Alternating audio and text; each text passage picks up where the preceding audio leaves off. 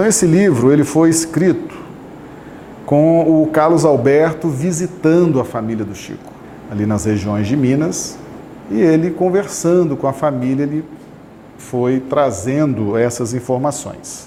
No capítulo 10, e o autor diz o seguinte: Este capítulo dedicaremos ao filho de Maria Xavier, pois tudo que envolve o seu nome tem um peso considerável que exige muito cuidado. A Mauri Pena se destacava desde a sua infância pela sensibilidade e inteligência invulgar.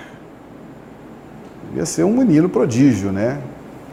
Um menino sensível, inteligente. Além de bom cantor, tocava bem o seu violão e não deixava a desejar na área poética. Teve uma juventude normal para um jovem do interior, sem muitas novidades, crescendo com seus irmãos, recebendo orientação atenta de seus pais. Seu tio, Chico Xavier, a pedido dos pais de Amauri, também mobilizou amigos de sua confiança para auxiliar o jovem sobrinho no encaminhamento da vida. Pelo fato de a mediunidade de Amauri ter se revelado desde a infância, os recursos para orientá-lo também entraram na pauta educacional. Então, desde criança, ele já recebia educação mediúnica, desde a infância. Já entrou na pauta educacional daquela criança assuntos relacionados às verdades espirituais, à mediunidade, inclusive. Muito, muito interessante a abordagem que o Carlos Alberto faz. E aí ele vem trazer aqui o fato que é uma revelação importantíssima para a gente entender o porquê que esse fato aconteceu. Na medida que eu for lendo aqui, vocês vão ver qual o fato que é. A obsessão de Amauri acarretou de sabores imensos, tanto para familiares como para aqueles que se apresentavam como benfeitores na terra. Um destes, que lhe devotara muito amor, tornara-se muito conhecido, destacado. Referimos-nos a Francisco Cândido Xavier, seu tio, desde o início um inegável benfeitor. Pela imprensa, Chico foi alvejado por ataques feitos por Amauri, que, no ápice da obsessão, declarou ser fraudulenta a produção mediúnica do tio, calúnia e difamação, vindo de dentro da própria família, foi um duro golpe baixo literalmente baixo. Organizações trevosas usaram o sobrinho como fizeram anteriormente no processo movido pela família de Humberto de Campos contra Chico Xavier e a Federação Espírita Brasileira, e no escândalo promovido pela revista O Cruzeiro, assinado pelos jornalistas Davi Nasser e Jean Manzon.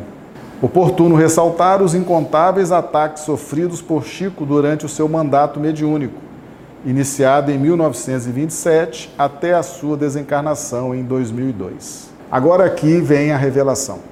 Em 1957, a Maurício se tornou presa fácil. Doente espiritual, os feitos do sobrinho se tornaram motivo importante para Emmanuel benfeitor de Chico Xavier, promover a mudança do médium de Pedro Leopoldo para Uberaba. Escândalo amplamente divulgado na imprensa da época, dor para o médium, que foi obrigado a deixar sua família, amigos e sua terra natal. Embora o médium e tutelado espiritual de Emmanuel disfarçasse o motivo real, alegando problemas de saúde, esse episódio marcou profundamente a vida dos familiares. E Chico Xavier teve de se adaptar à nova realidade e com ela viver por 43 anos até a desencarnação. Por que que Chico muda de Pedro Leopoldo para Uberaba? Ele disfarçava, né? Dizia, não, é problema de saúde. Está aqui a explicação. esse escândalo na família, né? O sobrinho ter procurado a imprensa, ter trazido todo esse dissabor, todo esse transtorno para o Chico, para a família, para a comunidade. Esse foi o motivo de Emmanuel providenciar a mudança do Chico, de Pedro Leopoldo para Uberaba. Acho que o Brasil, ninguém sabia, no Brasil, no mundo, ninguém sabia o real motivo da mudança de Pedro Leopoldo para Uberaba. Então foi esse problema com o sobrinho. Adoentado espiritualmente, fisicamente, obsidiado, procurou a imprensa, disse que a, a, a, mediunidade do tio Chico era uma farsa e que a dele também, a Mauri, era uma farsa. Isso foi amplamente divulgado na mídia, na imprensa da época, né? E foi um transtorno muito grande. Claro que Chico perdoou, Chico amou, perdoou, acolheu. Então está aí esse livro nos trazendo essa revelação, depois de mais de 60 anos do fato.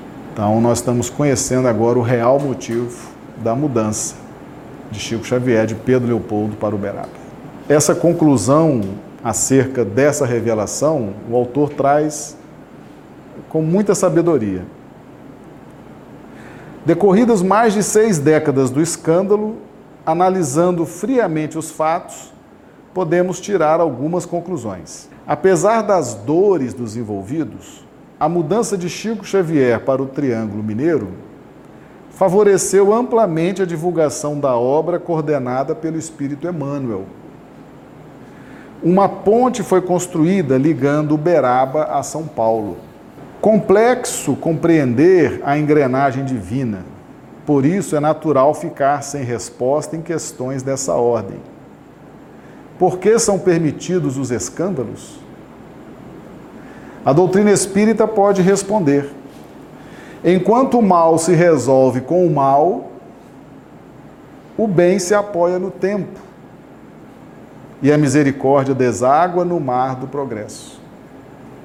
As tempestades, por mais devastadoras, transformam para o bem da natureza. Voltando ao caluniado, o tio Chico Xavier perdoou o sobrinho e amenizou o abalo causado na época em suas preces e no seu silêncio. Quanto a Amauri, arrependeu-se ainda em vida, sem poder retratar-se. No entanto, sabemos que todas as feridas necessitam do remédio e do tempo para serem cicatrizadas. Quanto à obsessão de que foi vítima, que a experiência de Amauri sirva a outros médiums de aprendizado. Eu achei fantástico isso aqui. É um livro extraordinário.